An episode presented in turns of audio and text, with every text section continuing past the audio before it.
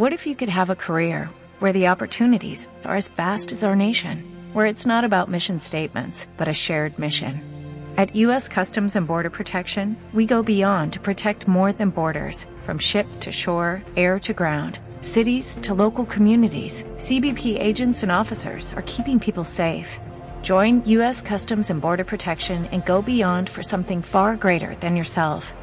Learn more at cbp.gov/careers.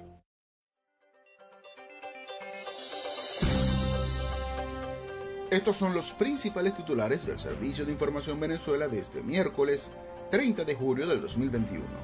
Les narra Alejandro Siu. Comenzamos.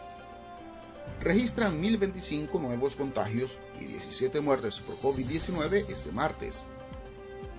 ONG Médicos Unidos de Venezuela rechaza la utilización de la vacuna Agdala para inmunizar a los venezolanos. Reportan fallas eléctricas de más de 24 horas en varios sectores de punto fijo inauguran monumento bicentenario por la batalla de Carabobo en la ciudad de Caracas.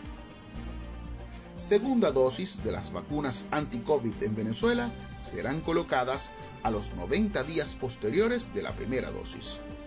Fuera de nuestras fronteras, Huracán Enrique azota a México. Laboratorios Pfizer estudia la posibilidad de añadir una tercera dosis a sus vacunas contra las distintas variantes del COVID-19 variante Delta del coronavirus, se extiende peligrosamente en Portugal. Lionel Messi se convierte en el jugador con más partidos en la selección argentina. A 11 personas muertas sube el saldo de víctimas fatales por derrumbe de edificio en Miami. Y para finalizar, fallece a los 96 años de edad la escritora Delia Fiallo, madre de la telenovela latinoamericana. Así despedimos esta emisión. Recuerden que pueden ampliar estas y otras noticias en www.civenezuela.net. Les narró Alejandro Siu, CNP número 22507, para el Servicio de Información Venezuela.